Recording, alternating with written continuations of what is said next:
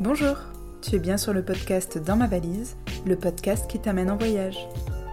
Dans ce podcast, tu entendras certainement des bruits de fond, des enfants qui jouent et des oiseaux. C'est normal, j'enregistre en extérieur. Aujourd'hui, dans ma valise, il y a du lait, un durian et Patrick Fiori. Le lendemain à l'agence, je rentre doucement dans un climat de confiance avec mon équipe les Vietnamiens euh, apprécient euh, de faire confiance peu à peu euh, aux stagiaires ou aux gens avec qui ils travaillent. Tuan me demande si je fais quelque chose. Elle me dit nous allons à un tournage pour une publicité pour du lait. Ah bah alors je prends même pas le temps de fermer ma session Facebook, je prends mon sac et je la suis dans un taxi. Nous arrivons sur un lieu de tournage dans un supermarché et nous allions tourner une publicité pour la marque Bavi. Il y a deux principales marques au Vietnam en ce qui concerne le lait. Il y a Bavi et il y a Vinamilk. Apparemment, le Vinamilk, c'était, en tout cas à l'époque, un peu comme le Lactel français. Nous rejoignons euh, Chris et toute l'équipe euh, de tournage. Chris, c'est le directeur artistique qui est anglais et qui était en train de refaire euh, ce qu'on appelle le fasting. Il était en train de remettre droit toutes les briques de lait dans le rayon du supermarché. Et je rencontre Nop, une seconde Nop, pour qui c'était le dernier jour de stage. D'ailleurs, elle finissait avec 8 heures de tournage, euh, ce qui est assez euh, cool comme dernière journée, mais un peu épuisant quand même. Alors on était bien hein, durant ce tournage. Euh, on nous a apporté de l'eau, des fruits. Les Vietnamiens mangent tout le temps. Elle m'apprend d'ailleurs qu'il y a un fruit qui apparemment a une odeur horrible et que personne n'aime, qui s'appelle le durian.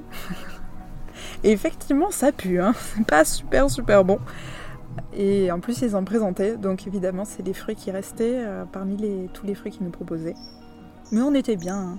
On voyait cette euh, maman euh, répéter 10, 12, 15 fois la même chanson.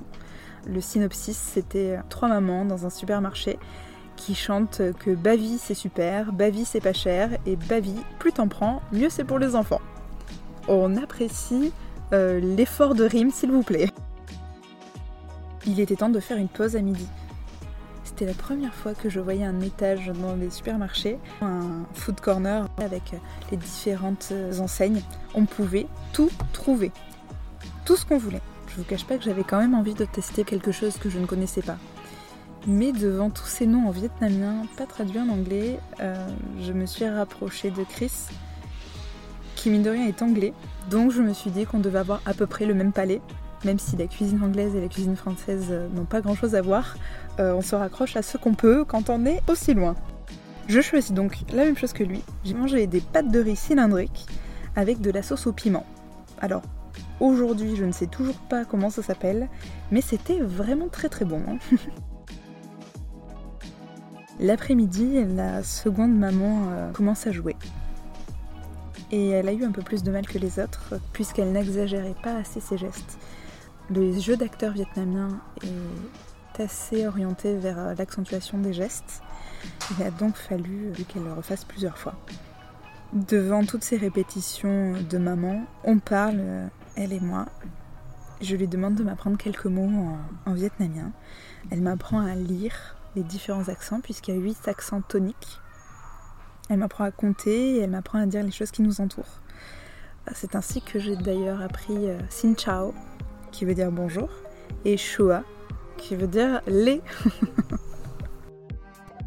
Le tournage prend fin. Il était temps de rentrer euh, chez Boubou. On était déjà à la fin quasiment de la semaine. Finalement, je me débrouillais pas si mal sans mon père. Il restait un jour de stage à cette première semaine. Alors le vendredi, c'était un peu particulier, puisque le vendredi à l'agence, c'était petit déjeuner offert au personnel. J'en profite pour euh, discuter avec Fong, mon boss, et il m'explique que euh, l'équipe créative est déjà en train de monter les deux options euh, de publicité que nous allons présenter plus tard aux clients. Je me suis demandé comment ils avaient fait, et effectivement, les équipes avaient bossé jusque tard le soir et tôt la journée. Il restait uniquement à travailler la couleur, la lumière et un peu le son avant de prendre rendez-vous avec les clients pour leur proposer les deux pistes créatives. Je lui demande quand est-ce que va être diffusée cette publicité une fois que les clients auront choisi. Oh, certainement la semaine prochaine. La semaine prochaine D'accord. Alors je sais pas exactement comment ça se passe euh, en France, mais je m'attendais plutôt au mois prochain comme réponse, plutôt qu'à la semaine prochaine.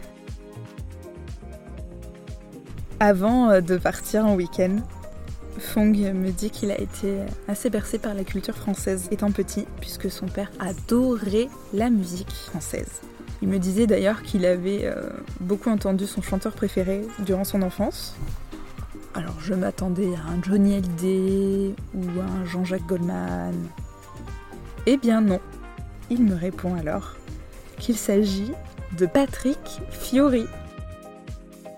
Alors je m'attendais à tout, sauf à Patrick Fiori. Sur le coup, je n'avais pas trop de matière à discuter de Patrick Fiori. Je rentre chez Boubou et mon père rentrait également de son périple vietnamien. Ce week-end-là, nous sommes partis euh, encore sillonner la ville et aller au marché de Bintan. Alors c'est un marché comme on en a trouvé à Hanoï. Il y a clairement de tout. Des t-shirts, des valises, des chaussures, des petites cuillères en acre. Et évidemment, les marchands, nous entendant parler, nous sortent tous les petits mots de français qu'ils connaissent. Et ils arrivaient même à négocier en français. Mon père est parti le dimanche. Et même si j'avais le cafard, je sentais que je commençais à prendre mes marques. Les gens étaient gentils et je mangeais pour 2 euros dans la rue, dans des petites dinettes. Il faisait chaud, j'allais emménager dans une super coloc. Je savais que j'allais me sentir bien pour le reste de mon séjour.